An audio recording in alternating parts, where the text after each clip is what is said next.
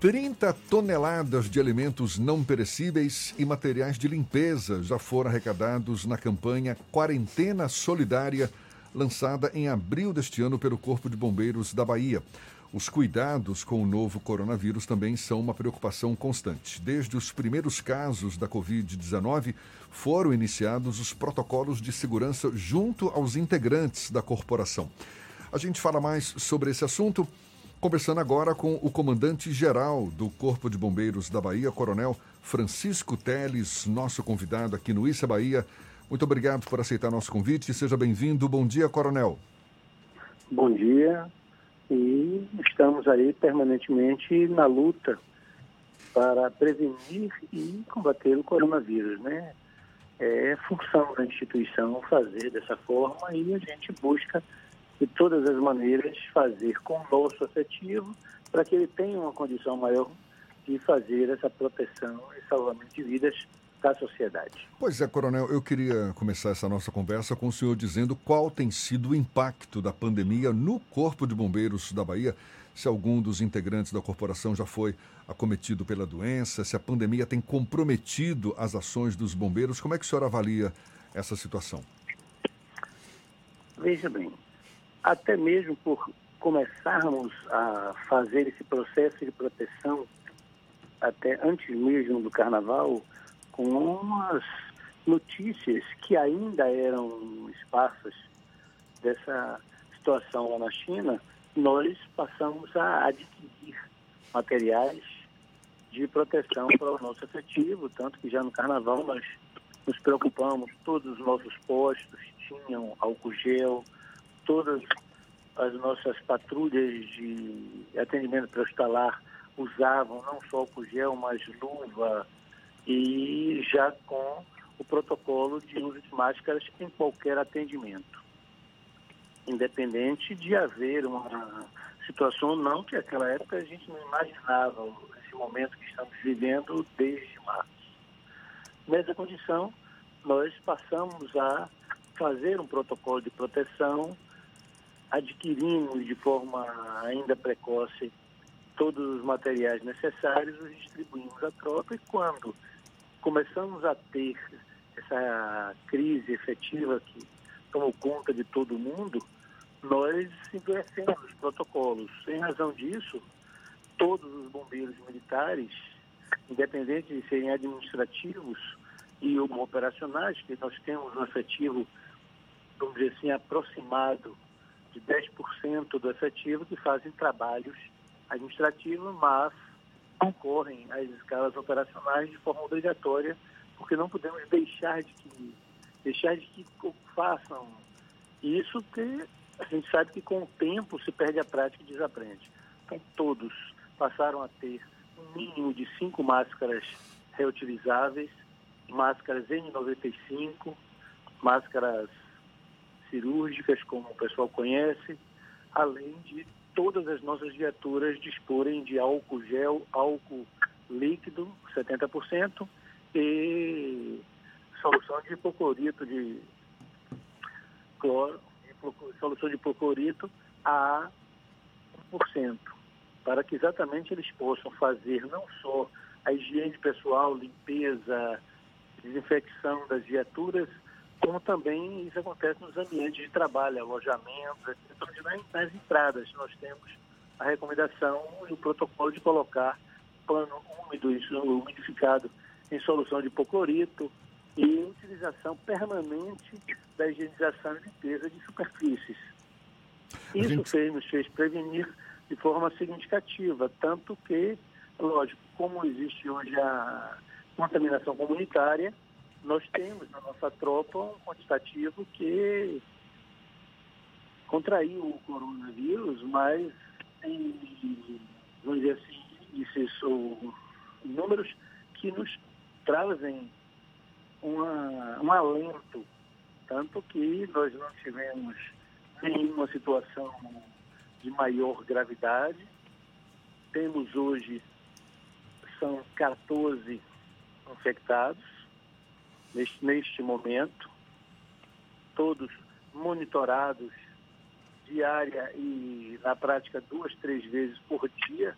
Nós temos uma equipe que monitora, que faz contato com o nosso bombeiro ou bombeira militar, para saber como ele está, qual necessidade ele tem e vamos assim ajustando. No quartel, quando a gente percebe qualquer tipo de situação, a gente, exatamente desse monitoramento que a nossa coordenadoria de saúde faz, toma automaticamente as providências para que exatamente nós não tenhamos, ou se acontecer, a possibilidade seja bem reduzida da, da infecção comunitária nos quartéis.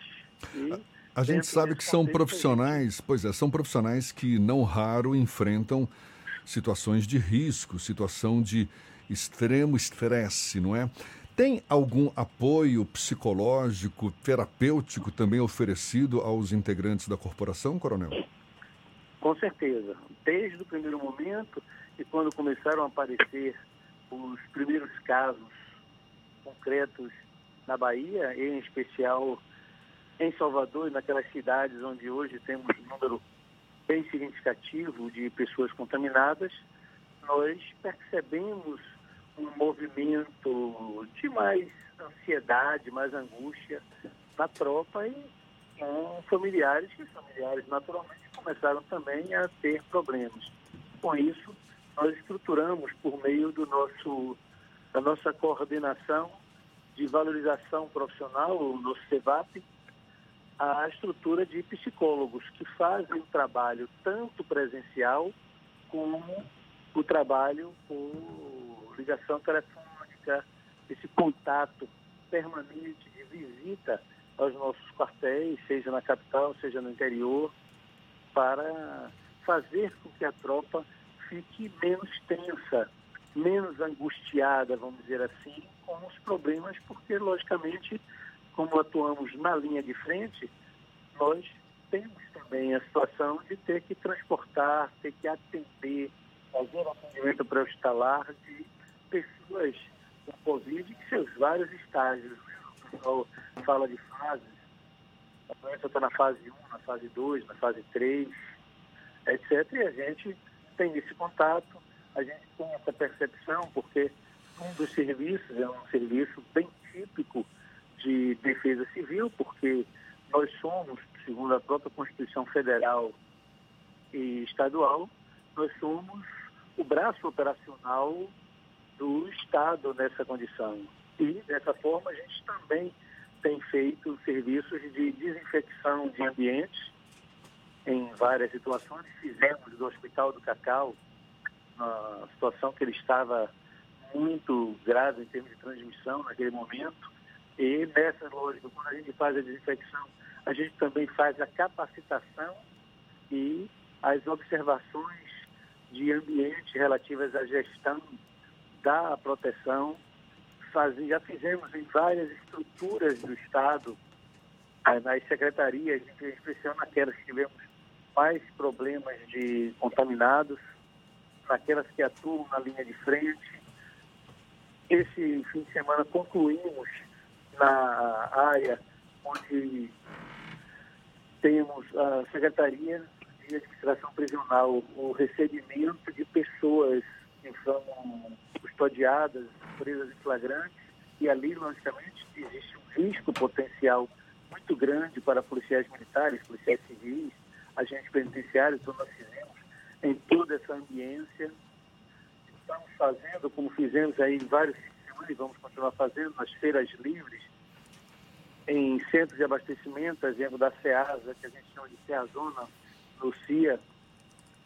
Já fizemos na SEASA Rio Vermelho, que a gente chama de SEAzinha, de forma mais carinhosa, no centro de abastecimento de Feira de Santana, centro de abastecimento de Ilhéus e em outro, outras áreas de grande concentração e a gente vai continuar fazendo não só a desinfecção, como distribuição de máscaras, de álcool gel, como fizemos também no metrô, quando passou a ser proibido tomar o metrô sem coisa, porque o nosso governador, Rui Costa, nosso secretário de Segurança Pública, doutor Maurício Barbosa, eles estão muito, mas muito atentos a essas questões da prevenção.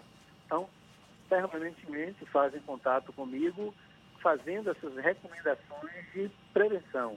Tanto que logo no primeiro momento nós recebemos recomendação do governador para que nós, com as nossas viaturas, pegássemos em alto-falante, microfones da própria viatura, em megafone e outros instrumentos de projeção de som, a campanha de conscientização para que as pessoas usassem máscaras, não aglomerassem e, se possível, ficassem em casa.